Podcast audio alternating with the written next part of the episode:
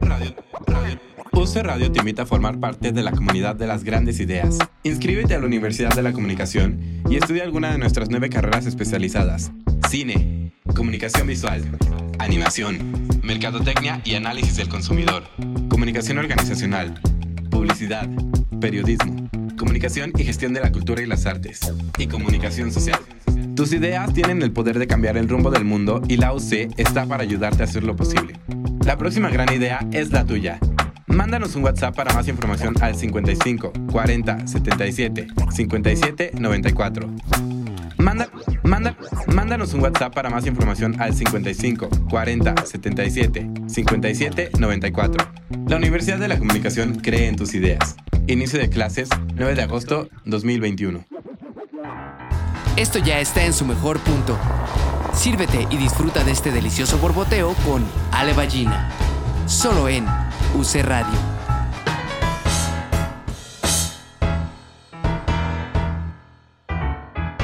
Hola, ¿cómo están? Bienvenidos a otro episodio más, nuestro episodio 28.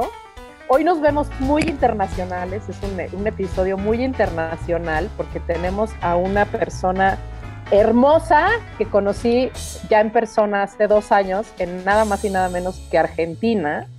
Y tenemos desde Argentina a Marcelo de Paula. ¿Cómo estás? ¿Cómo estás, Ale? Tanto tiempo. Tanto tiempo. Ahora sí que pues, nos ganó la, la, pandemia y también gracias a la pandemia podemos estar en un mismo espacio, aún en diferentes horarios. Gracias a la pandemia. gusto tenerte aquí gracias a la pandemia nos hemos acercado bastante, sí. un poco más todos, alejados en, de alguna manera este, en cuanto al afecto muy, muy cercano, pero a, a, acercados a la, con la distancia. Sí, este... nos han esto, ¿no? Pro, proporcionado ciertos elementos técnicos que nos hacen poder estar juntos de cierta manera. Y, y lo que aprendimos. Exacto. Yo, por ejemplo, soy ya un un genio de la, la cibernética. Esa, la edición y el, el oh. Maravilloso. Ahora, ¿cómo queda? No sé, pero que yo aprendí, aprendí. Exacto, que ya usamos el celular para otras cosas que no sea marcar. Claro. ¿No? Pues me da mucho, mucho gusto tenerte por aquí. Y bueno, como todos los que nos han estado escuchando en todos estos episodios que tenemos, pues esta es una charla amena de café, Ahorita vamos a hablar a ver si es una charla más de mate que de café. Pero bueno, la primera pregunta siempre aquí es, ¿te gusta el café? Me encanta el café. Mira, ahora en esta ocasión me hice, me permití, me, me, sí, el público obviamente no lo va a ver, pero es un tazón Claro. que es como si fuera un, un- nosotros decimos palangana, no sé cómo se llama allí, Exacto, es como una tina. una especie de tina. Me di permiso, me encanta el café, porque de chico en casa se tomaba café, sobre todo el café con leche, ¿no? La-. Al momento de la, de la mañana con el desayuno. Y después me acostumbré, al, al paso del tiempo tuve que ir adaptando, porque viste que esta segunda juventud que me toca Claro. viene con algunas modificaciones. Entonces, el café lo tuve que aflojar un poco, Ajá. tal vez por este por cuestiones este, de acidez y reflujo y, y con el tema del canto. Entonces lo cambié por uno que tampoco es mucho mejor, que es el té, pero voy, voy, voy haciendo varian- variantes. Más Pero sí. Y acá también existe el, el mate, ¿no? El mate, ajá. Que yo no soy de tomar mucho. Eres, en mi eres raro, eres un argentino raro. Es que cuando estoy con mi, con mi mamá en, la casa, sí, me, me- me- digo, como se dice acá, me prendo a tomar mate. Sí, sí. Eh, sí. pero si no en casa, en mi casa no. Eh, por el mismo motivo, ¿no? Porque el mate es también mucho más fuerte, sí. entonces produce también acidez y un montón de cosas. Entonces, y si, porque si me tiento y doy, y con azúcar, que en realidad se toma amargo, pero yo lo azucaro, entonces es un almíbar. Y entonces tampoco. Claro, Pero- no. O sea, en este, en, en estos momentos donde sí te das como, o sea, porque si es algo que te gusta, pero que tomas poco, debe Sí. de ser como muy placentero ese momento para, para tomarte un café? ¿O cuál, es, cómo, ¿Cuál es tu ritual o cómo es tu ritual? Es que, es, viste, es como eh, el momento del café o del té, es el momento de, en donde o te haces un tiempo para, para mm, viste, hacer tus cosas o cuando estoy haciendo un arreglo o terminando un material que hay que entregar, es, es como eh, la parte del, del relax mientras estoy trabajando, claro. Entonces, este, eh, y, el placer está porque es la conexión también con, con la infancia, ¿no? Eh, yo a veces me pasa, eh, como no me lo permito mucho, en las vacaciones, por ejemplo, me lo permito, si me tomo 10 días de vacaciones, ahí y no me hace nada. Mira cómo, es, cómo es la cabeza, ¿no? Pero no me hace absolutamente nada porque dije, vacaciones, café. Y entonces es café y cortado con leche y qué sé yo. Y me lleva a, los momentos de la infancia, ¿no? Que mi mamá me preparaba el café con leche, con, bueno, imagínate con, unos pan, panzotes así. con medias lunas, pues Media luna, unos panzotes hermosos con manteca, este, riquísimos. Entonces, este me conectan con eso. Y, para mí el café es lo más rico que hay. Este, eh, a veces hasta robo, ¿viste? Cuando no puedo. Ay, un poquitito, un poquitito. Eh, eh, ay, qué rico. Empiezo. Exacto, sí, es como un premiecillo, ¿no? Y esta cosa que dices de te transporta tu infancia está, está bonito. Sí. A lo mejor acá me permito más porque me lo preparo yo y entonces lo dosifico. A lo mejor afuera no. Eh, bueno, en México es un poquito más suave, hay de, los dos. En Estados Unidos es agua de paraguas, pero acá sí, espantoso. Claro, pero acá en, los lugares, en las tiendas donde, donde compras el café, eh, las cafeterías, es muy fuerte porque es es la primera, eh, o sea, la, primer carga de café y esa es la que te sirven, o sea que es bien pesado, entonces ese no, ya no lo puedo tomar tanto. Exacto. Y el mate un poco por lo mismo, porque el mate es toda justo es toda una tradición, ¿no? O sea, es como, además todo el mundo toma de la misma, bueno, ahorita en COVID no sé. No, ahora no, ahora cada uno tiene, eh, eh, fíjate que en la, en la tele también hay muchos que son del mate y tiene cada uno su termo, ah, su, termito con su mate. Con su mate. Pero es una tradición que también existe, eh, bueno, en Uruguay es, fatal, ¿eh? Ellos andan por la calle todo el tiempo con su termo y su mate. Em, es como para los que no conocen la, digamos, la dinámica, es como si fuera eh, la pipa de la paz, ¿no? Pero con agua. Es, es, una, es una forma de compartir una infusión que, bueno, que tiene eh, una bombilla, este, una, eh, como, el, como el té, unas hierbas este, que se llama mate, y a eso generalmente los, los buenos tomadores no le ponen azúcar, es sin azúcar. Yo no soy un buen tomador, le agrego azúcar. Y se comparte y va de mano en mano, o sea, uno, sí, uno es el que se va y se va pasando de mano en mano con una conversación, con una charla, ¿no? Sí, sí, sí. La que suceda. Es, es un ritual, ¿va? Es un ritual y sí, es, es sí como dices, es en todos lados. Yo hace dos años que justo estuve por allá, justo era eso, o sea, sí es todo, todo un evento, ¿no? Y prepararlo, sí, lo, sí, sí, mal, ¿no? Y hay gente que, eh, por ejemplo, que sabe la técnica porque, por ejemplo, la técnica es deslizar el agua caliente que no tiene que estar hirviendo, hirviendo porque si no se quema y entonces los palitos empiezan a flotar. Se tira desde la bombilla y se deja deslizar para que no se queme la, la hierba. Este, y bueno, y si, si, no hay que cambiarla, este, también el cambio y todo eso. Pero es un ritual divertido y rico. Y, es rico. Este, en Estados Unidos, una, yo me acuerdo en una de las tantas giras este, o Canadá, nos fuimos con el mate de qué podemos llevar, llevemos algo típico. No sucedió, era la cara de asco. Primero ya cuando dijeron, ¿qué? Todos toman de la misma. De la misma, sí, sí, sí. No, y cuando probaban ponían unas caras que era muy gracioso ah, oh, good, good, decían.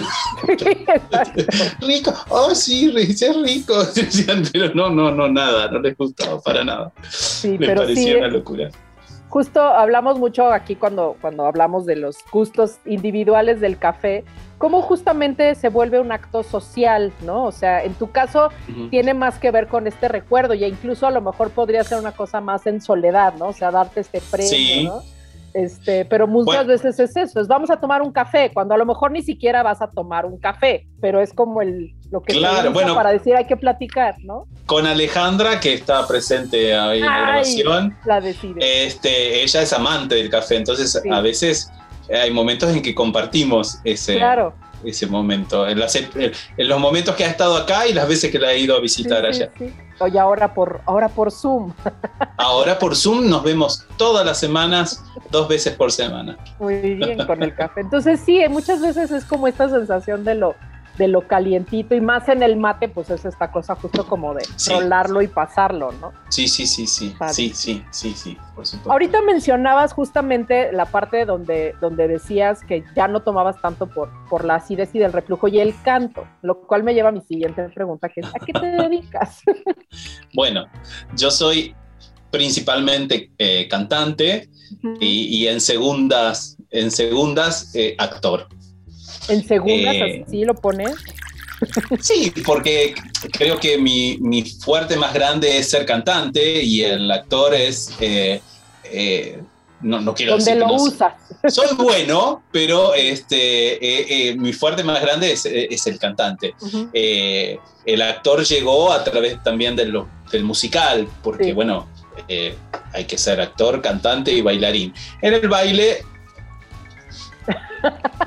hago lo justo. Hago lo justo, pero ahí. Me defiendo. Este, y la actuación obviamente la tuve que fortalecer porque eh, era esencial y también para, eh, yo hice todo eh, el, conservatorio que es de música clásica para después hacer lo que es el teatro de ópera y también tiene actuación. Claro. La gran diferencia es que, bueno, a lo mejor en la ópera lo importante es, no importa cómo seas mientras cantes, y a lo mejor podés, pasarte de toda la escena tirado así en una roca que nadie va a decir nada. En cambio, en el musical hay que actuar. Si bien es lo que menos, viste que los maestros de teatro siempre se quejan de que el musical es muy vapuleado en la actuación porque muchas veces está muy eh, contenido eh, eh, el cantante y el bailarín. Y la actuación es como algo secundario. y ahí están las diferencias cuando un, cuando un buen un director, un buen director elige gente que también puede actuar y que la dirige como corresponde porque notas la diferencia entre un musical dirigido y con actores Y, un, y uno que se ocuparon nada más de que sea cantante y bailarín y que bueno, se actúa... Este, es un plus. Es un plus, pero tiene más movimiento que la ópera. La ópera es, podés estar tirado así las dos horas tomando sol y no pasa nada.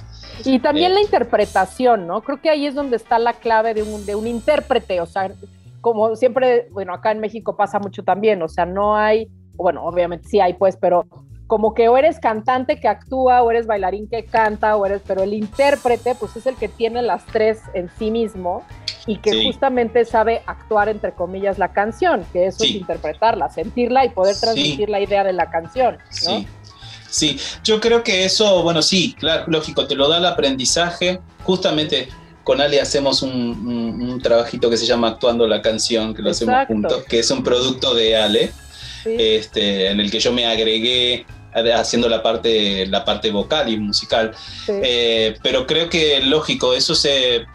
Yo siento que también, eh, más allá de porque me, iba a dedicar al teatro musical o a la música clásica, este, era, tenía como obligación aprender teatro, o sea, tenía que aprenderlo, eh, porque mm, yo considero que eh, siendo que un actor cante, ¿no? Por supuesto, un actor que canta es más cantante que un cantante que actúa. Eso lo tengo clarísimo, desde, desde, el lugar de la interpretación, ¿eh? no desde lo vocal. Desde lo vocal puede, puede tener grandes diferencias, a lo mejor porque a lo mejor es muy fuerte cantando, eh, pero cómo decir a un tipo que, que eh, conoce actuar, no hay cómo ganarle. Exacto. Entonces eh, yo sentí que me tenía que formar ahí si quería a-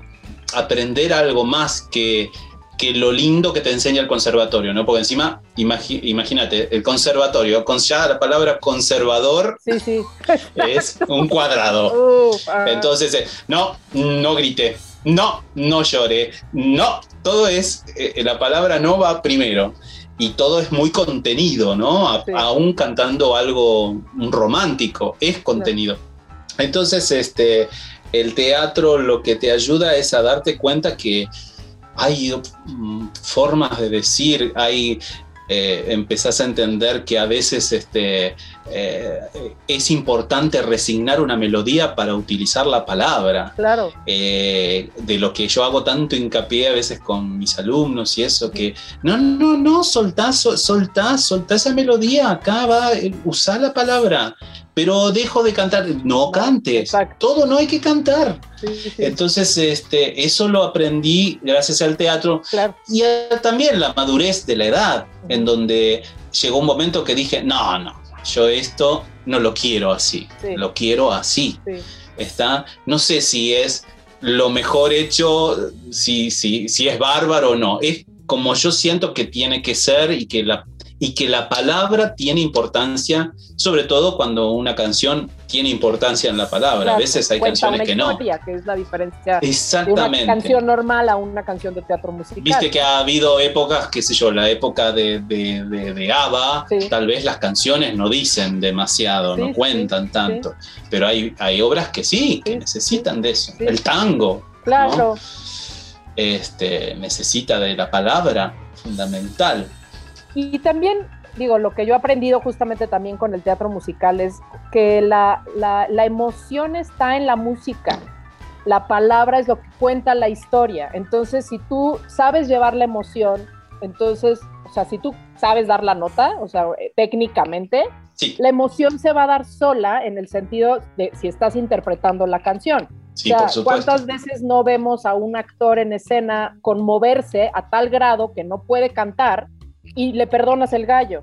Sí, pero terrible, mira, pero, ¿no? ¿Por qué? Porque te lo, te, lo dejó, o sea, te lo mostró, ¿no? pero por supuesto, eh, yo a veces este, a los chicos les digo, eh, ay no, y a lo mejor cortan. No, no, no, seguí, Sí, seguí, sí, caramba, exacto. seguí. Sí. No quiero seguir, o, o- callate, callate, y cuando recuperes el aire, Claro, retomá, Y eso es más pero- emotivo. Deja transitar esa emoción. Después, después no debería pasarte, pero si transitaste por esa emoción, vas a volver a transitar sin hacer estar cinco minutos llorando. Ajá. Pero es más, qué sé yo, hay una interpretación que eh, en los musicales, por ejemplo, en Miserables, eh, la interpretación de Anne Hathaway en, en Fantine. Sí, este, donde a mí me parece que más allá de que está grabada, ella está cantando en vivo. sí, sí, sí. Y de repente hay notas que decís, ay, ya, Sí, pero, oír el disco es la cosa más horrible. claro, pero en la película Claro. es magnífico, porque Sí, decís, sí. wow, la tipa esta está, o sea, se Emocionada. Se metió dentro del personaje. o- o la señora que tenemos aquí también hoy presente, que también que se, se destripa en escena cantando, Ale, este, que, que hace cosas maravillosas, en Arco Iris, en Miserables, un montón de cosas Sí, sí, sí. que decís, wow, cómo se entrega a la, a la canción. ¿Y Eso ¿Cómo es, la puedes sentir, interpretar y, y- y dejar en una, en, una, en una nota? Pues, y eso conmueve al público, ¿no? A los que sí, sí, y, y creo que porque a veces también ella ha hecho el recorrido inverso. A los que somos, por ejemplo, cantantes, yo lo tuve que aprender a soltar, porque los que somos cantantes estamos muy cuidadosos de que la nota es, Sí, sí, eh, sí. ¿no? Yo ya abandoné esa etapa, pero en sus momentos sí, porque venís de la escuela de que no, no, no, la nota es, la nota, tenga cuidado. Y después decís, sí, pero estoy tan cuidadoso de la nota que no, no sé qué está pasando con el tema, qué, qué- Claro. qué pasa con el contenido. Claro. Y cuando el contenido te empieza a pasar, no Claro. solamente que eh, de repente mirás hacia el público y ves una persona o riéndose porque haces algo cómico o llorando porque haces algo emotivo y decís, wow, yo logré esto.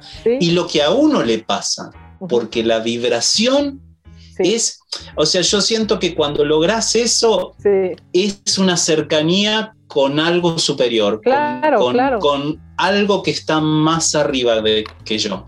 Totalmente. Este, y es impagable, porque aparte puedes transmutar esto de, de, de, tu propio sentimiento, soltar, liberar a través de la, de, la música o del teatro, cuando realmente te conectas y decís, wow, qué bien, qué bueno esto. Y para eso es, o sea, cuando tú lo sientes, lo puedes transmitir, o sea, obviamente te digo, es una cuestión técnica, que justo es lo que dices, o sea, en la ópera o en el conservatorio, lo importante es la técnica y que, lo que lo que está escrito suene mediante tu voz, pero que también suene espectacularmente como está escrito, ¿no? Lo otro es pasar la emoción a tu propio cuerpo, instrumento y dejar que el público se conmueva porque a ti te conmovió lo que estás diciendo.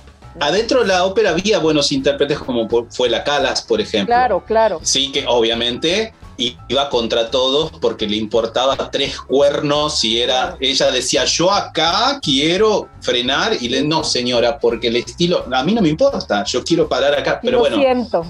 Lo siento así, pero generalmente no se da y eso es, eh, viste, eh, eh, salirte de ese lugar, algunos se quedan y otros nos podemos correr y yo agradezco poderme seguir teniendo la técnica porque la formación clásica sí te habilita a poder cantar si sos dúctil cualquier cosa, cualquier cosa, porque te da como la danza clásica, ¿no? Te da eh, una cantidad de elementos que después decís, ah, qué bueno esto. Pero en otras te, como que te encuadra. Por eso después te, te encuentras, por ejemplo, con, qué yo, cantantes de ópera que cantan famosos y que no pueden soltar la forma porque ya los conocen así, te cantan, juran, ¡Júrame! Y vos decís, pero perdón, ¿eh? no, no es así, el, este bolero no es así. No es necesario. O no, pero claro.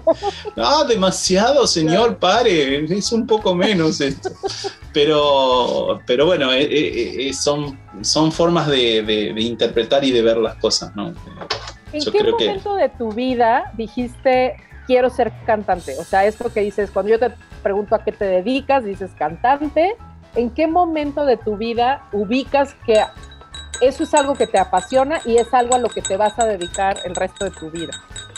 Eh, yo creo que cuando me sentaba, que, es un espectáculo que tengo pendiente ahora, si se puede, este, que es un poco contar mi historia junto a un pianista, eh, Pablo Marzán, hijo de Mario Marzán, que está ahí en el currículum, eh, cuando me sentaba en los viejos, no sé cómo se llama en México, los combinados, los, tocadiscos antiguos, Este, pero que eran todo un mueble que eran como un ropero más o menos.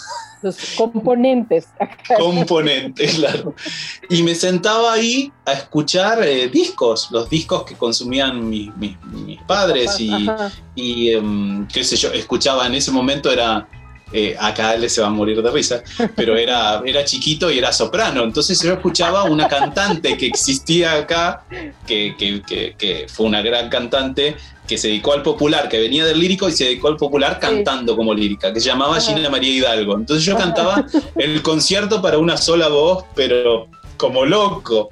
De eso a, todos los, los músicos eh, populares, en mi casa se escuchaba música popular del momento, entonces, este, qué sé yo, escuchaba los cinco latinos, este, el arrabal, eh, Valeria más de grande, Pantoja, todo lo que era música popular, popular.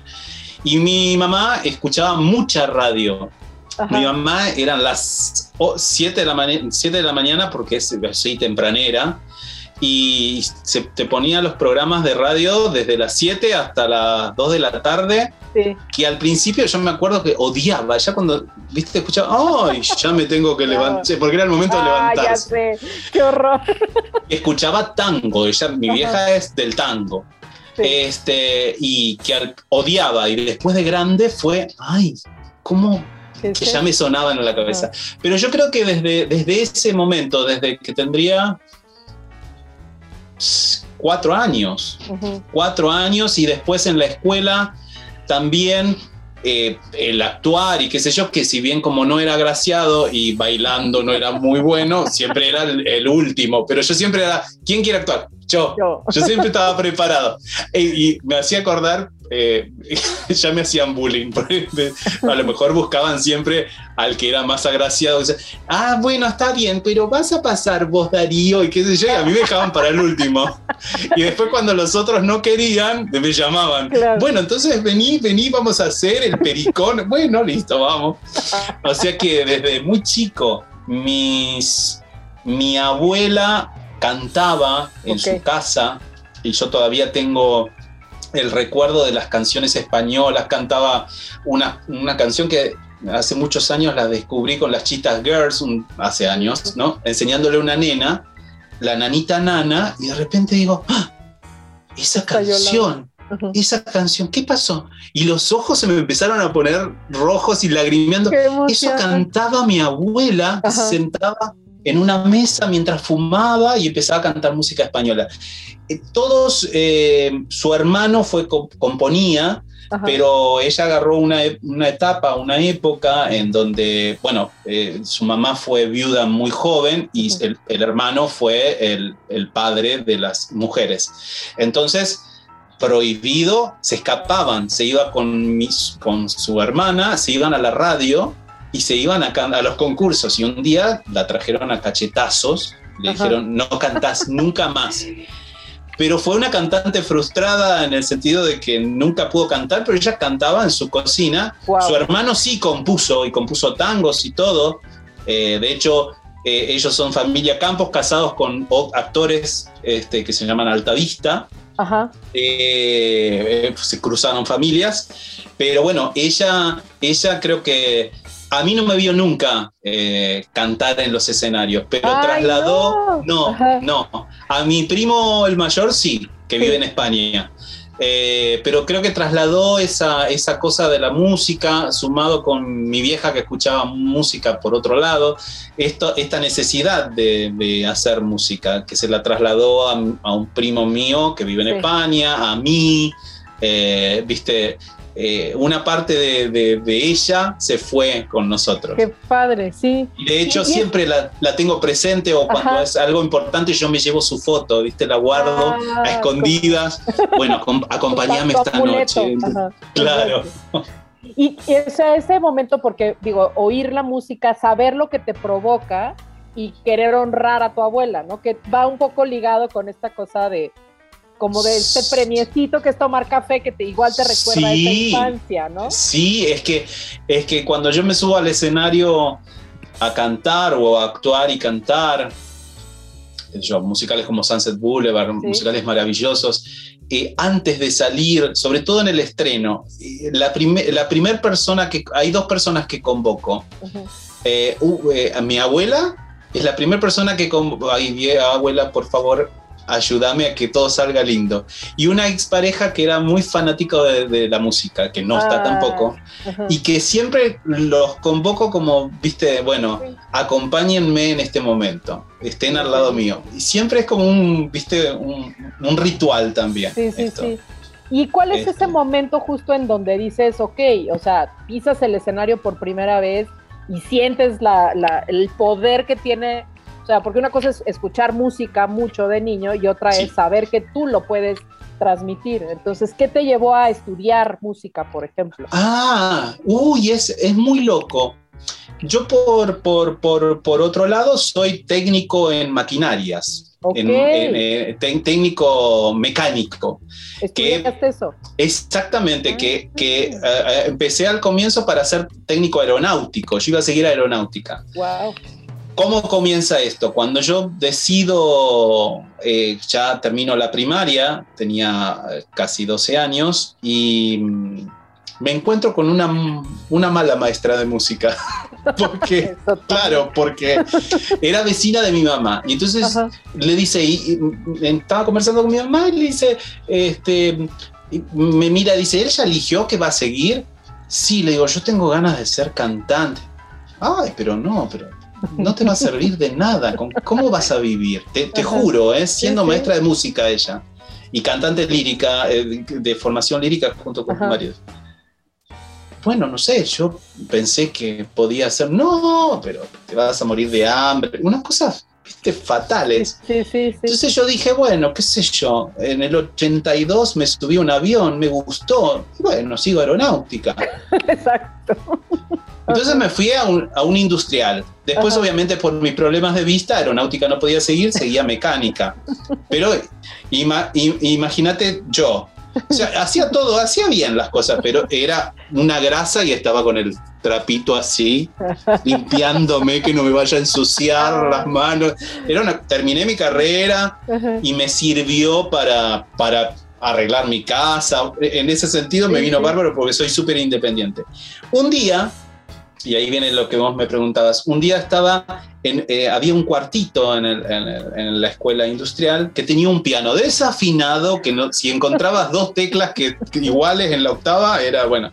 Y nos sentábamos con otro chico así, a, la sanata, en buscar el, acorde y tratar de cantar. Este, y de repente aparece, aparece la psicopedagoga y dice, qué lindo que cantas. Ah, bueno, gracias. ¿Nunca cantaste en un coro? Así, no, no, le digo, porque bueno, qué sé yo, a mí me dijeron que no tenía que cantar o qué sé yo. No, pero cantás muy lindo. yo te voy a dar la dirección de un coro. Bendita mujer. bendita, y es, es, mi madre musical. Eh, esa mujer y, la, a la que yo llegué es mi madre musical, que la perdí el año pasado. Oh. Y todavía la extraño. Entonces este, dije, bueno, voy a ir a un coro, me voy a aburrir. claro, pues yo me imaginaba los coros, esto, todos. chao. Bueno, yo voy. Cuando voy y me presento, este, ella ya me ve, se, se, sienta, se pone a hacer las vocalizaciones y yo me le adelantaba siempre al cambio de la vocalización. Entonces me miraba a ver, vamos a hacerlo más difícil. Y siempre me le adelantaba. Pero de instinto, ¿no? O sea, de, que tenías buen oído. Claro, claro, me dice, qué bien. Bueno, vas a cantar de tenor uno. Y me fui a tenor. Ya no era soprano. Y aparte, no, ya no era soprano, ya no podía, a pesar de que trataba de. arriba, pero no podía. Este, y ahí empecé a conocer la música de Piazzolla, o sea que 27 años escuchando la música de Piazzolla, porque este coro particularmente me encontró con lo que yo necesitaba, porque precisamente no hacía música coral. Si no hacían, los, los, cantantes hacían de instrumentos y tenían solistas, a veces hacían música coral, pero si no hacían libertango. Y todo era pa, para, para, para, pipira, pa, pa, pa, pa, todo era con, con onomatopeya. Y de vez en cuando salían los solistas entre los que eh, al paso del tiempo empecé a salir yo como solista. Y ella de a poco me fue metiendo en esto de, eh, yo le decía, yo quiero otra cosa, quiero salir en el industrial, pero mi amor, simplemente hay que decidirlo. ¿Qué hay que hacer? Bueno, vas a hacer una cosa, pero que yo no puedo, necesito prepararme. Vos venís acá, yo te voy a preparar, pero Evi, yo no te puedo pagar. yo, te, yo te dije a vos que me que me pagaras. a cobrar. Yo te dije que te voy a preparar para entrar al conservatorio. Wow. Y así empezó. Vos vas a ser un gran cantante, vas a ser muy buen cantante y vas a, vas a, vas a trabajar, pero tenés que ponerte a laburar. Y eh, me acuerdo que había que, tenés que dar el examen de canto, el de piano, para ingresar, y yo no tenía piano. Mis viejos me compraron este que tengo ahora, con, pero en ese momento no tenía piano. Y una, una amiga de mi mamá dice, ay, yo tengo piano vertical, que venga. A la cuarta nota, a la cuarto día que al cuarto día que fui ya le empezó a molestar y un día le dijo, ay, no ¿por qué no? ¿Sabés qué pasa? Que qué sé yo. Dije, bueno, chao. Entonces le voy a esta mujer, le digo, mira, Evi, yo no voy a poder seguir porque no, no tengo cómo estudiar, porque no me dejaron y no tengo piano te venís acá. Acá hay un piano, dos pianos arriba. Pero no voy a venir, vos venís acá a estudiar acá y yo te voy a estar escuchando cuando dejas de tocar.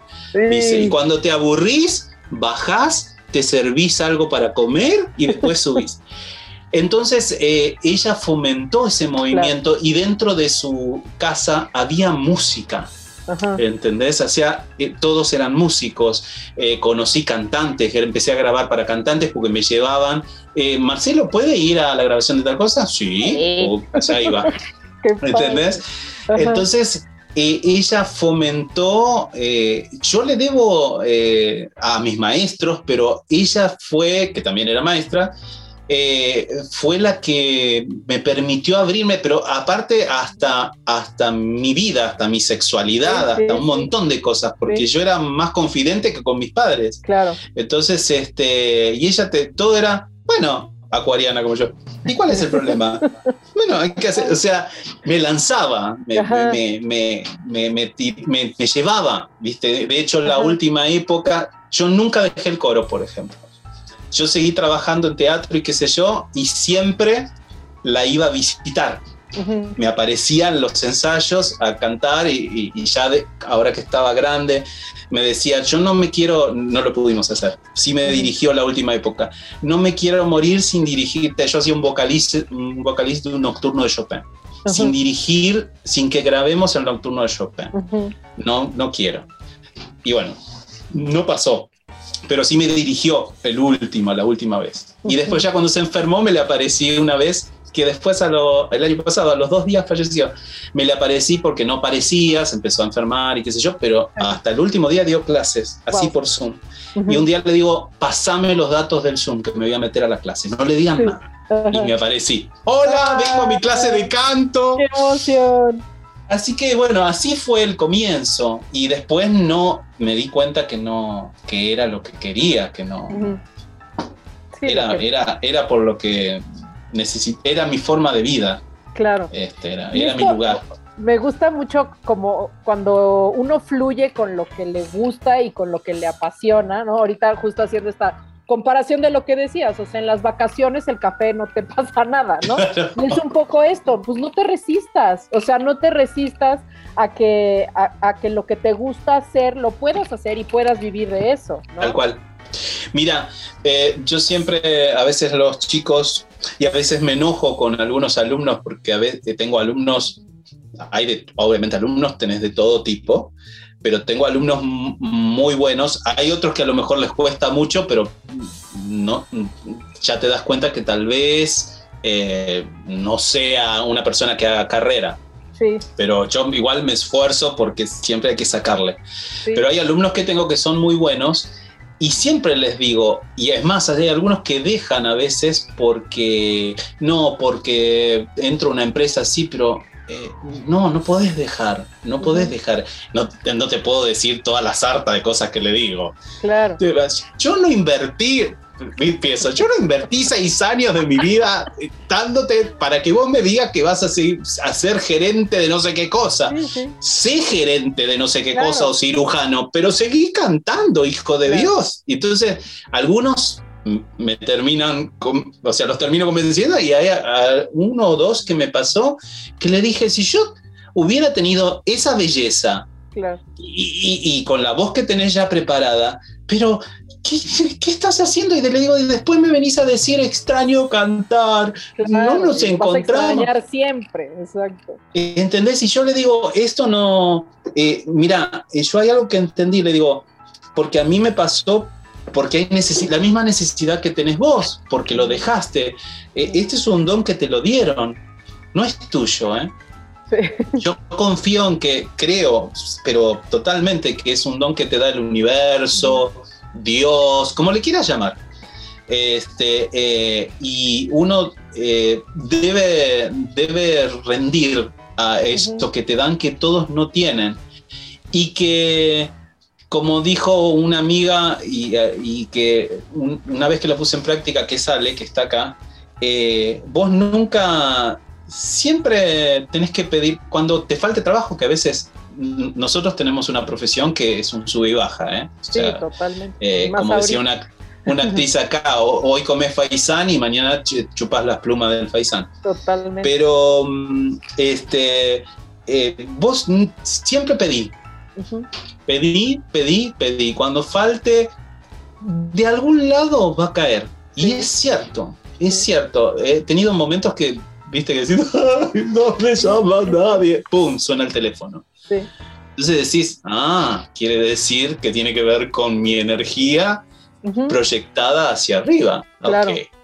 ¿Entendés? A veces no me sale y también digo, ay, todo es una porquería. Obviamente, También. yo soy así, subo y bajo. Pero sí, nunca, jamás, ¿eh? Desde que yo decidí eh, ser esto, nunca me faltó para mi plato de comida y para Exacto. mis cosas y, para vivir. Y haciendo lo que quiero. Claro. Y por ejemplo, o sea, bueno, ¿en qué momento empiezas a dar clases, por ejemplo? Empiezo muy chiquito porque mm, yo estaba haciendo esta secundaria que te decía y entré al coro. Y en el coro empecé a aprender técnica. Entonces, suponte que tendría 18, 19 años y la directora me decía, tengo uno para iniciación, que yo no, no tengo ganas de dar iniciación y vos ya sabes algunas cosas, ¿querés darle? Bueno, y empecé a dar clases de iniciación este, sin el título todavía, eh, dando, obviamente, siempre con la, con la, mm, viste, con, con que ella me iba mirando y qué iba haciendo y qué sé yo, y cuando veía que lo que estaba poniendo estaba bien, me soltaba. Ujú. Eh, entonces, muy chico, ya casi voy a cumplir casi 30 años, 28, Wow. 29 Sí, años. sí, sí. Tengo 48 y de los 18, saca la cuenta, Exacto. por los 30, 19, 29 años. Hagan sus restas. Hagan sus cuentas. Este, y así ahí que muy, también muy descubres chico. muchísimas cosas, ¿no? Porque la voz finalmente es la expresión de uno, ¿no? Sí, Esto que hablábamos al principio. Y entonces facilitarle a alguien esto que a ti te regalaron, hasta cierto, no te regalaron porque era tuyo, o sea, te encaminaron hacia eso, ser como este, ir como viendo el, el- el progreso de un alumno debe ser una cosa increíble, ¿no? Es que yo siento que mm, e- ellos son, ellos van a pasar esta información que me viene a mí de otros y de otros el día que yo no esté. Claro. E- Ellos son mi proyección. Claro. Entonces, eh, tanto aquel que le cuesta, que cuando logras algo decís, bueno, bien, Sí, sí, sí. ¿viste? Como aquel que tiene, que sí, que tiene un gran talento y que también, de repente, porque yo se lo demuestro, ¿viste? Y hago, eh, ¿viste? Estábamos cantando acá y ahora estamos cantando acá. Ajá. Ya tenemos una tercera arriba. Ah, no me había dado cuenta. Sí. Yo sí. Claro, y yo, y yo le digo, yo le digo, soy muy, muy boca suelta, boca floja, desbocado. Entonces cantábamos, yo no sé si se puede decir, pero viste que cantábamos un mi pedorro y ahora estamos cantando un sol y un la. Le digo, y entonces, ¿cómo pedorro? Sí, porque era feíto, pero ahora es un la maravilloso. le. Y se empiezan a reír. O si no, a veces les digo, me los quedo mirando, ¿no? Y entonces me emociona verlos. Y entonces, este, le digo, qué lindo estás cantando, qué lo parió. Y me quedo diciendo eso, ¿viste? Digo, y se me queda, ¿en serio? Sí, qué lindo estás cantando. Y me, me encanta, ¿entendés? Sí. Porque me digo, wow, bien, este, está progresando, este, y, y ya no, no es por mi, por mi ego, sino ver, este, ver que de alguna manera yo ayudé Exacto. a, que, a despertarle algo Exacto. nuevo. Sí, sí, ¿Entendés? Sí. O despertarle una, un género nuevo, que de repente Claro. uno que viene cantando rock, que sigue cantando rock, está haciendo clásico claro. y enamorado. Entonces decís, mirá vos, le digo, Sí, ¿quién iba a decir que vos ibas a cantar esto? Y, Claro. o sea, yo sí estaba seguro. Le digo, pero que vos ibas a aceptar y te ibas a enamorar, o de uno que tengo que cantar la música de Hammerstein, que quiero que Ajá. haga un concierto, ponerse de Roger Hammerstein, Sí. que vos ibas a cantar la música de Roger Hammerstein. ¿Quién lo iba a decir?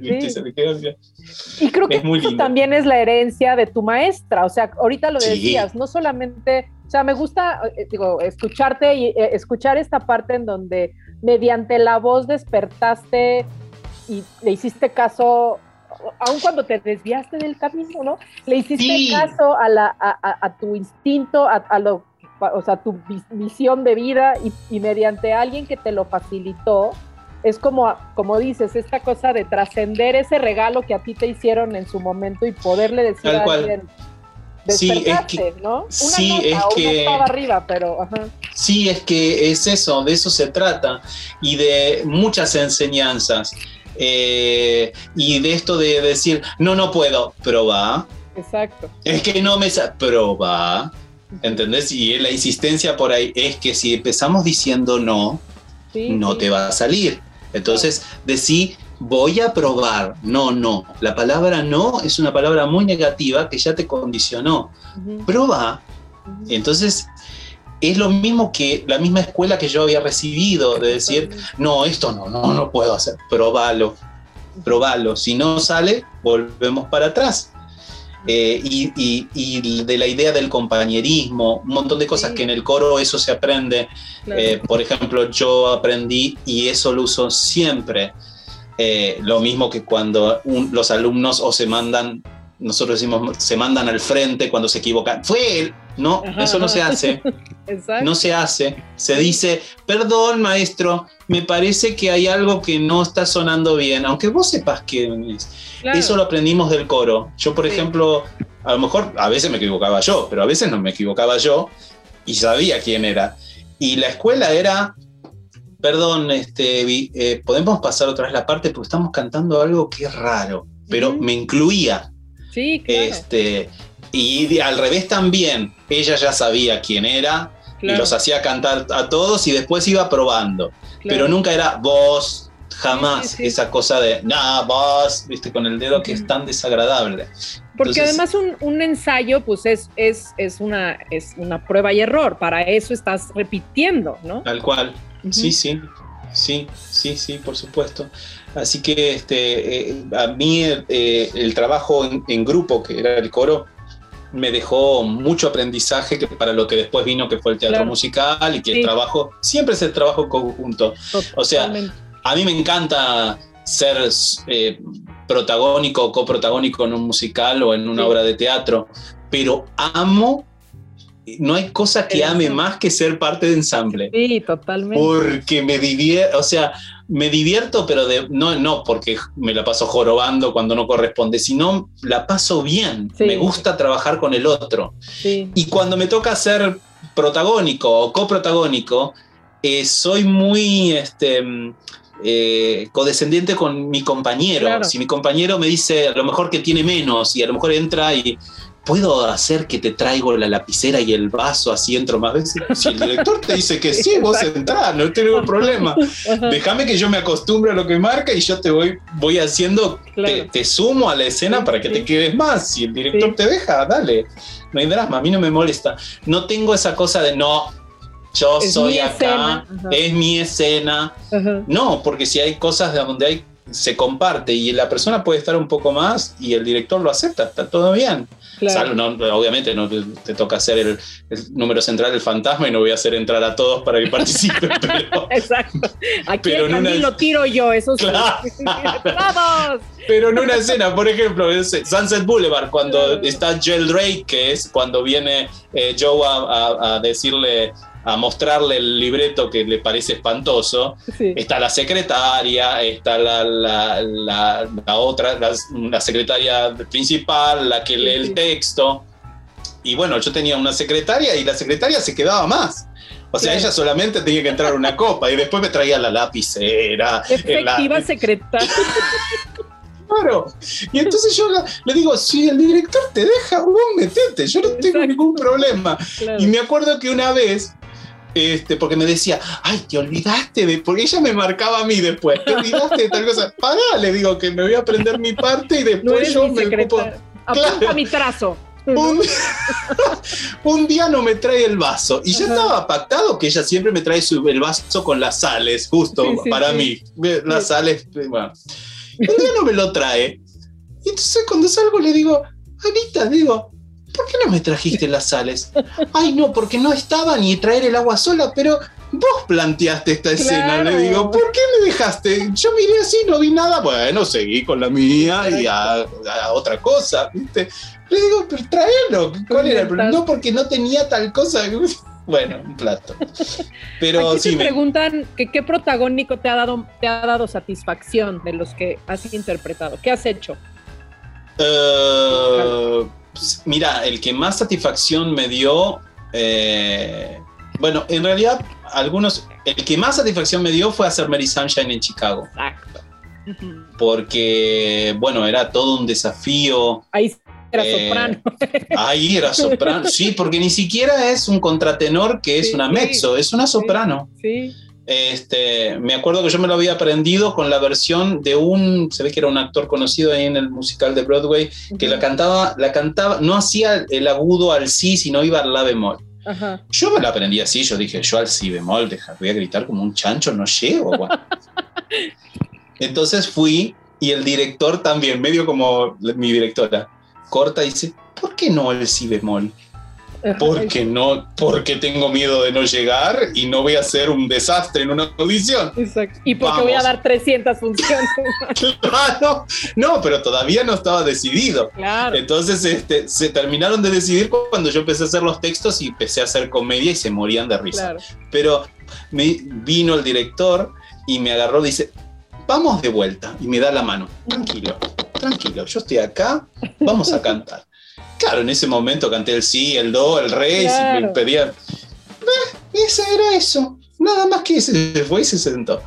Pero fue mucho, fue uno de los más satisfactorios porque era un gran desafío. Yo me Sí. acuerdo que, eh, que, sin querer lo trajo un amigo nuestro de Alejandra y mío que se llama Walter, este, que un día me trae unas, un, un cantante, me dice, mira, dice, este, nosotros nos, nos cambiamos el nombre porque hacemos un, que después lo voy a hablar, eh, que es, es Las Chicas de Búnker, Sí. y ya desde hace 20 años, 20 y pico de años, lo hacíamos. Entonces me Ajá. dice, mira Nelly, Nelly, así se llama el personaje. Mira Nelly, dice, mira si este cantante no es como cuando vos te haces el loco cantando de soprano.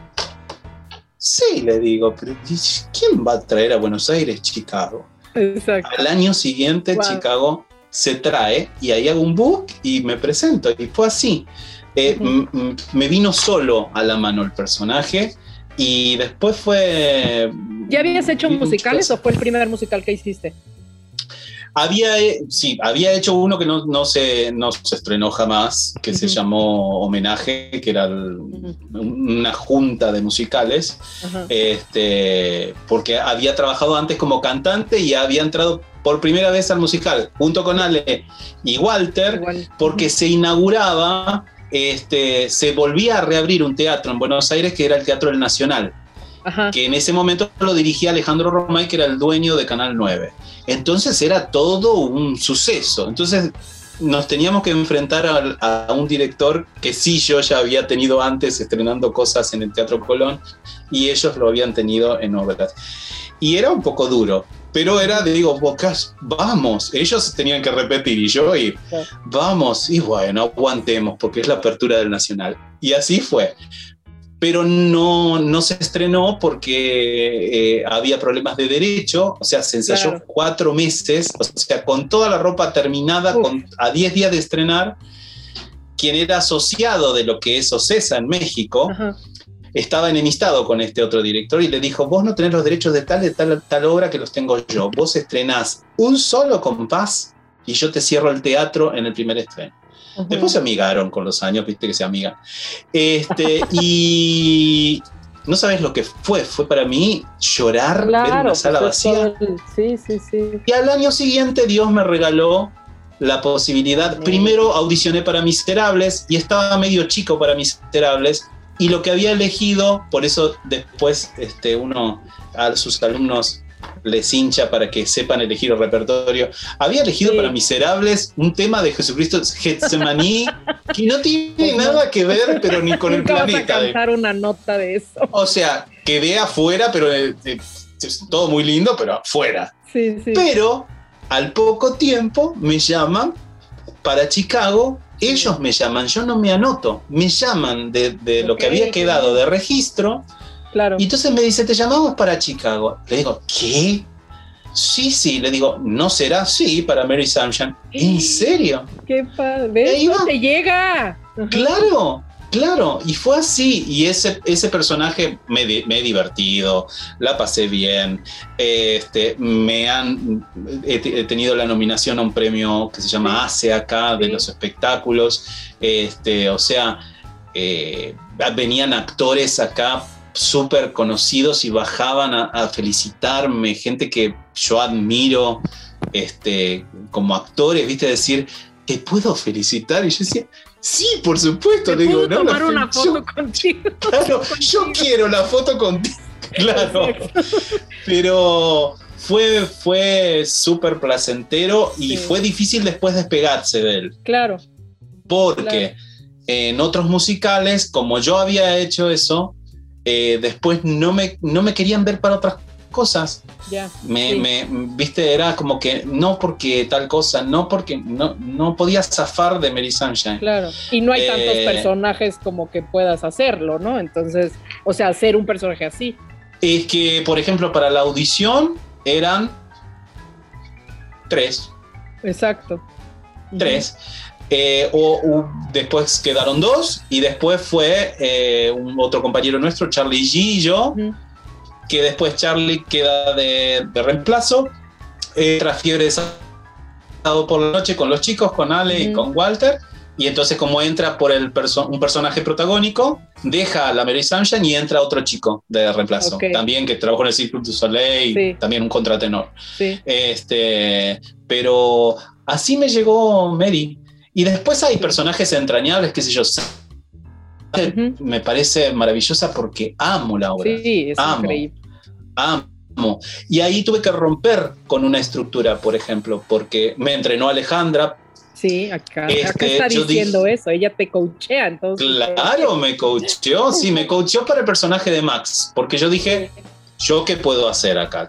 O sea, está bien, estoy chico, pero Max me rapo y me y doy. Bueno, claro. sobre todo porque la actriz tal vez no era tan grande. Entonces, este, ya sabía igual que el rol lo iba a hacer una figura. Pero yo dije, yo no voy a parar hasta que me den el reemplazo. No, no voy a parar. Cuando me presento, hacen audición cerrada. Entonces llamo, digo, che, ¿cómo hacen audición cerrada con esta obra? Es la obra de la vida de los cantantes actores, que no se baila, que hay puesta, pero no se baila. Bien, este, no, no, pero vamos a llamar y qué sé yo. Bueno, mira, te voy a anotar en la... Eh, te paso de la abierta a la cerrada. Bueno, vení y dice, hace Sunset Boulevard. Lo de Joe Gillis. Le digo, no. Le digo, pero yo no tengo edad ya para eso. Le digo, no, este, pasame para, para Max. Es que dice Garderín, que era el director musical, que vos sos tenor. Pues que me escuche de barítono, no sabes qué buen barítono soy. Y ya fui soprano. Yo canté de, en todos los registros, porque en el coro cantaban todos los Entonces le digo, que me escuche de barítono, vas a ver qué lindo que canto. Bueno, tanto hice que dice, bueno, dijo que vengas. Y me fui, dije, preparado a que lo voy a hacer. Y así fue.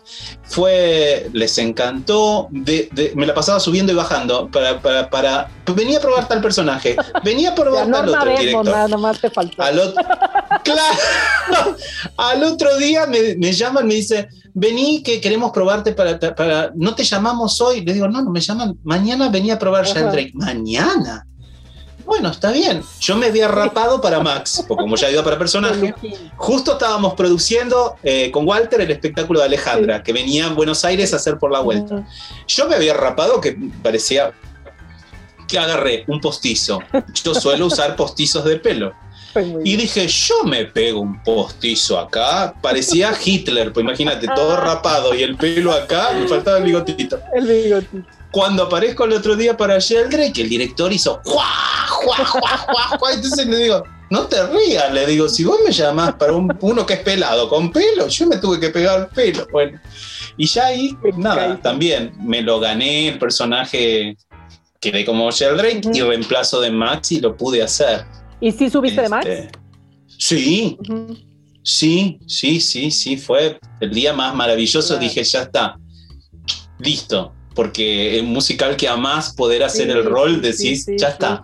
Ya, lo, único, viste que entra el auto en escena. Y el teatro Maipo es, bueno, sí, creo que vos fuiste, es así, chiquitísimo y había que entrar el auto, el auto entraba y sobraba dos, tres centímetros de un lado y tres centímetros del otro por boca. Tú lo manejabas. Yo manejaba. Bueno, el director me dice, ¿estás bien? Sí, yo con el personaje, yo estoy descompuesto hace una semana solamente porque tengo que probar el auto y yo ya me veo que lo, lo estrello contra la escenografía. Y bueno, nada, probarlo, ingresarlo, porque viste, había que calcular justo una ranura que era la que te guiaba para entrarlo. Yo pisaba el acelerador y, y otro que estaba adentro, tipo jefe de aeropuerto que te hacía. Exacto. Acá en México son los viene, viene. Tenías a tu viene, viene. Claro, claro, un viene, viene, pero de, de, escenario. Que te decía a la derecha, a la izquierda, a la derecha. No, no, espera, espera. Qué maravilla. Y vos, viste que viene la escena y el auto lo tenés que entrar. Claro. No, nada de andar frenando para ver cómo lo pones. Pero bueno, en Broadway viste que ni siquiera lo hacen andar. Creo que baja, baja la escenografía y nunca lo ves, claro, nunca lo ves. Acá avanzaba. Sí. Así que bueno, era, era, era muy gracioso eso. Ay, pues qué maravilla tenerte. Ya se nos acabó el tiempo. Qué manera de hablar. justo tus, tus proyectos, esto que decías de las chicas del búnker, que me parece un proyecto espectacular. Mira, eh, camaradas de toda la vida. Sí, no sé si hay preguntas, porque viste que hablo como loro yo. No, te las, he, ido, te las he ido dando. Ahí está. han estado preguntando. Bien, y este, mira, varias cosas. Bueno, en principio estamos como todos con este tema de la, de la pandemia, Que, que, abre el teatro, cierra el teatro, abre el teatro, cierra el teatro, abre el teatro. Y yo también estoy medio miedoso, entonces este, hasta que no tenga mi segunda vacuna, ya tengo la primera, estoy todo online. Pero yo creo que ya en septiembre sí, hay varios proyectos. Uno era el que te había contado, que era contar mi historia eh, desde chico, desde pequeño, con, con, con, las canciones que a mí me fueron llevando este, desde la infancia hasta quién soy. Este, junto con un pianista que es hijo, un gran pianista, hijo de un otro gran pianista muy famoso acá que se llama Mario Marzán, con Pablo, este, un espectáculo que son canciones y que, bueno, va a haber un director, va a haber, supongo, este, proyecciones y cosas así. Este, ese es el proyecto más inmediato próximamente. Este, y bueno, dando clases y un trabajo que venimos haciendo ya hace, ahora entramos a la tercera, ¿no? ¿Vale? Tercera temporada. tercera de, Una, de una locura que nos unió.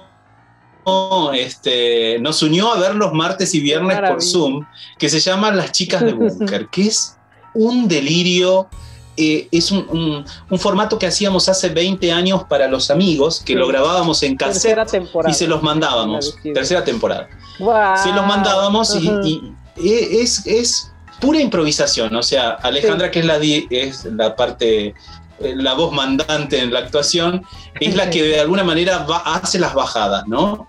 De qué vamos a sobre qué va a ir la historia ese, de ese capítulo. Obviamente que tiene, tiene correlación una con otra. Este, y entonces empieza la improvisación. Son 15 o 25 minutos de improvisación, de los cuales después quedan 13, ¿no? Se edita todo, se ponen los efectos. Y es un delirio de tres. Están re locos los tres. Loquísimos. Pero, y tenemos invitados, gente del musical acá que nos dice, sí, sí, yo quiero, yo quiero. Así que en cualquier momento eh, porque también ha, veremos. ha, habido este, compañeros este, tuyos mexicanos, varios que hicieron. Porque además es eso, o sea, Ale Desiderio está en México y ustedes están allá. Esa claro. versatilidad de la tecnología que nos da. Y es este, eh, acá existían unos personajes que se llaman, unos actores que se llaman Urdapilleta y Tortonese, que era eso, era improvisación pura. Eh, bien, bien, bien, bien loco. Es a lo que salga y, este, y salen cosas maravillosas. Y salimos en Zoom, nos, nos, vestimos de los personajes para... Después queda el audio nada más, pero nosotros y, ya nos preparamos para ver qué cosa nueva nos ponemos. Entonces, ¡guau! empezamos a reír. Y los invitados, algunos a veces aparecen a escondidas y si nos aparecen, porque a lo mejor Alejandra lo convocó, improvisan con nosotros. Y a mí me, me causa gracia, claro, nosotros llevamos un training ya. Y algunos que son actorazos y dicen, ay chicos, ¿y qué tengo que...? pero no sé si salió bien, pero dejate de jorobar, está bárbaro. Porque claro, entrar en la secuencia, dice, pero ustedes van como aviones, pero le digo, ya tenemos un montón de capítulos. de, de, leerse y de cacharse, ¿no? Claro, viste, pero nos divertimos maravilloso y yo me encargo de los arreglos de la que se cortó? Estamos, no sé, no sé qué. Ah, ok.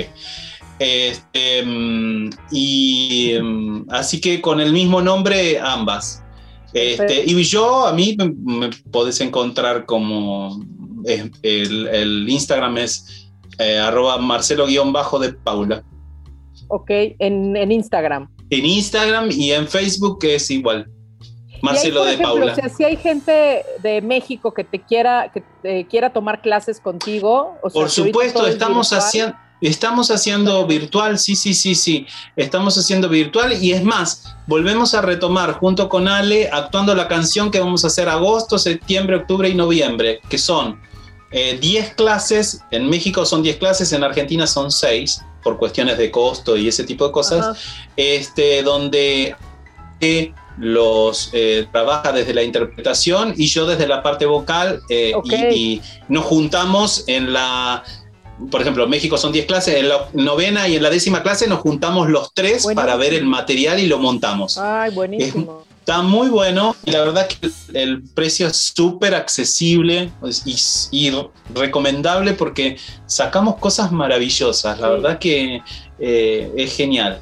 Y, bueno, y tenemos también junto con Ale eh, otro, un espacio virtual que se llama Art and Motion que es también arroba Art and Motion, que es eh, como una escuela virtual. O sea, damos, yo mis alumnos los pasé a todos a ese ah, espacio por Zoom. Eh, Alejandra da interpretación, tenemos taller de montaje, o sea que junto con otra profe de danza que se llama Karina Darino. Así que estamos, la pandemia me sacó un montón de cosas y me dio otras habilidades que no sabía que tenía. Y sobre todo esto, poder estar en contacto y poder estar es que, se, que son amigos desde toda la vida y poder estar colaborando y viéndose cada semana, que a lo mejor podían haberlo hecho, pero creo que ahorita nos quitó el pudor de la virtualidad, ¿no? O sea, ensayar en Zoom o tener una clase en, virtual sería, hubiera sido impensable. sí, y, vos sabés lo difícil, o sea, nosotros, nosotros tres es una cosa, pero con alumnos sabes lo difícil que porque es otra es otro idioma claramente o sea eh, mirar para un costado y no tenés a nadie imaginar o sea es muy difícil pero a la vez a aquellos que, que, realmente tenemos conocimiento y la formación para hacerlo eh, pudimos demostrarnos que también frente a una dificultad pudimos adaptarnos. Los demás se quedaron atrás. Este, adaptarse a como sea, ¿viste? o sea, el teatro tiene que seguir de alguna manera. Ya va a volver. Yo creo que pronto va a volver. Yo no sé si igual. Exacto. Pero ojalá igual. Pero bueno, están estas herramientas. Y a la vez te acerca a gente que a lo mejor, por ejemplo, si vive en México, si vive en Uruguay, si vive, que a lo mejor no tomaría con vos. Claro. la verdad. Sí. Este, dije uh, que te, que te contacte esto, tener maestros en dos diferentes países y además gente que es súper buena, que se sabe, que se entiende muy bien y que van a sacar lo mejor de ti, pues que creo que es una súper, súper oportunidad. Y que opinamos muy igual, entonces este, trabajamos y tenemos también la, esa cosa de que ninguno pisa al otro. O sea, eh, yo soy actor también, primero soy cantante, Alejandra es cantante, pero primero es actriz, y al momento de ocupar los roles de enseñanza, ninguno pasa al otro encima. Claro. O sea, eh, la labor de la, del maestro de teatro es de ah, preguntarle al teatro, esa no es mi área.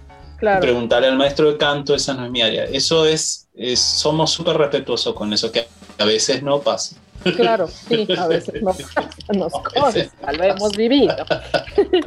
Así que bueno.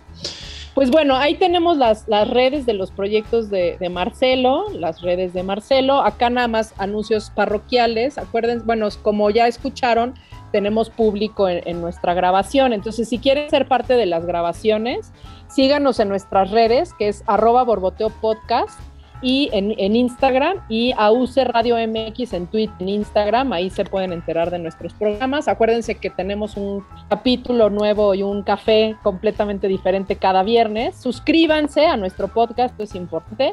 Estamos en Spotify, en Google Podcast, en Apple Podcast, en Himalaya, en Dessler, Después los voy a anotar porque se me olvidó. Exacto. Son muchos. En, cualquier plataforma de podcast realmente, claro. con que te inscribas a uno. Pero bueno, si se quieren inscribir a todos, nos dan más seguidores en todo. Este, a mí como Ale-Ballina en Instagram y en Twitter. Quiero y a Axel a ti, Marcelo, querido, por ver. Muchas gracias. Me encanta. Muy amable, eh, tratándonos, recibiéndonos. Y a ti, Ale, bueno, eh, la verdad que ha sido un placer. Creo que hablé hasta por las pero de eso se trata. Eso, eso era lo que lo que a mí me interesaba y por lo tanto a, nuestra audiencia, porque me encanta esta parte de escuchar las historias de las personas y, ver de dónde vienen y, por qué están haciendo lo que les apasiona hacer. Entonces me encanta esta idea de que para ti tus orígenes y tus inicios sean de donde sacas la fuerza para estar donde estás hoy. Sí, para mí ha sido un placer conocerte desde el momento que Ale me dijo, sí. Eh, mira que bien una, una, amiga mía, Alejandra, tenés que eh, llevarla a conocer Buenos Aires. Sí, le digo, vamos, vamos. Fue espectacular, o sea, sí nos paseaste por todos lados y comimos delicioso. Esa salida al tigre. Uy, divino. Hacía frío, era verano acá, pero hacía frío. Yo y, el y conocer un poco el teatro argentino. bueno, igual ustedes vieron un montón, porque Alejandra... Alejandra, para el que no, lo, no, la conoce, es fan de que ella se va a un país y tiene que ir a ver, teatro. Todo el que puede. Así que era todos los días tenía algo. Todos Entonces los días. Y hasta doble. tengo, te conseguí entradas para tal cosa. Ay, pero, espera, porque a las 4 tengo una función en tal lado. A las 5, todas esas vas a ver. Sí. sí, fue increíble. Y bueno, Argentina tiene teatro espectacular. Y... Mucho. Muchísimo. La verdad que eh, está a la par de, o más que, los que, que Londres, o que, porque tiene mucho teatro. Sobre todo el teatro under. ver teatro, exacto, de todo tipo y a todas horas, básicamente. Exactamente, sí, sí, sí, sí. Así que bueno. pues bueno. Bueno, gracias, Marcelo, querido, mil gracias. Te mando... a todos los que se conectaron y nos escucharon. Muchas gracias por estar, muchas gracias, gracias. Este, te mando un abrazo gigante desde acá, desde Argentina, y a ver cuándo, cuándo nos, podemos volver a ver. O yo para allá, o tú para acá, pero volvernos a ver. O las dos. o las dos. te mando un beso. A todos y estamos en contacto. Gracias, Marcelo. Un beso grande. Gracias. Este cafecito estuvo buenísimo. Recuerda que tenemos una cita la siguiente semana para una charla más. Encuentra más Borboteo en nuestro Instagram, arroba Borboteo Podcast. Esta fue una producción de UC Radio.